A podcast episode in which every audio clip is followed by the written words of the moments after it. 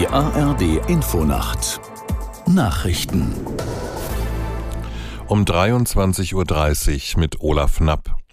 In Duisburg haben Spezialkräfte der Polizei einen Terrorverdächtigen festgenommen. Den Ermittlern lag laut Medien Hinweise, lagen laut Medien Hinweise auf einen möglichen Anschlag auf eine pro-israelische Kundgebung vor aus deren NDR-Nachrichtenredaktion Peter Behrendt. Laut Spiegel und Bild handelt es sich bei dem Festgenommenen um einen 29 Jahre alten vorbestraften Islamisten. Ein ausländischer Nachrichtendienst hat demnach die deutschen Ermittler informiert. Den Berichten zufolge fürchteten die Behörden, dass der Verdächtige einen LKW einsetzen könnte, um in eine pro-israelische Veranstaltung zu rasen. Der Mann saß bereits wegen der Unterstützung einer terroristischen Vereinigung im Gefängnis. Er hatte sich 2013 in Syrien dem Islamischen Staat angeschlossen geschlossen. Bei seiner Rückkehr 2016 wurde er in Frankfurt verhaftet.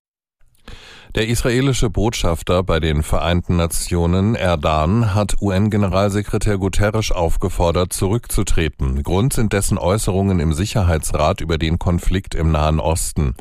Guterres hatte gesagt, er verurteile den Hamas-Terroranschlag, aber dieser habe nicht im luftleeren Raum stattgefunden. Er sprach in diesem Zusammenhang von 56 Jahren erdrückender Besatzung, die das palästinensische Volk habe erdulden müssen. Das sei eine Verleumdung, so Erdan, und rückte die Worte des Generalsekretärs in die Nähe antisemitischer Verschwörungstheorien. Das Leid der israelischen Zivilbevölkerung sei dem UN-Chef egal. Zahlreiche US-Bundesstaaten haben den Facebook- und Instagram-Mutterkonzern Meta verklagt wegen Suchtgefahr seiner sozialen Netzwerke. Sie werfen Meta vor, beispiellose Technologien zu nutzen, um Kinder und Jugendliche in die Falle zu locken und damit Gewinne zu erzielen. Die Generalstaatsanwältin des Bundesstaates New York, James, sagte, die seelische Gesundheit Minderjähriger erreiche Negativrekorde. Daran seien auch die Online-Dienste schuld. Schuld. Die Kläger fordern das Bundesgericht unter anderem auf, erhebliche Zivilstrafen gegen Meta zu verhängen. Nach dem Zusammenstoß von zwei Frachtschiffen in der Nordsee soll die Suche nach vier vermissten Seeleuten bis nach Mitternacht weitergehen. Das teilte das Havariekommando in Cuxhaven mit. Aus der Nachrichtenredaktion Betül Sarikaya. Wo sich die Vermissten befinden könnten, ist derzeit unklar.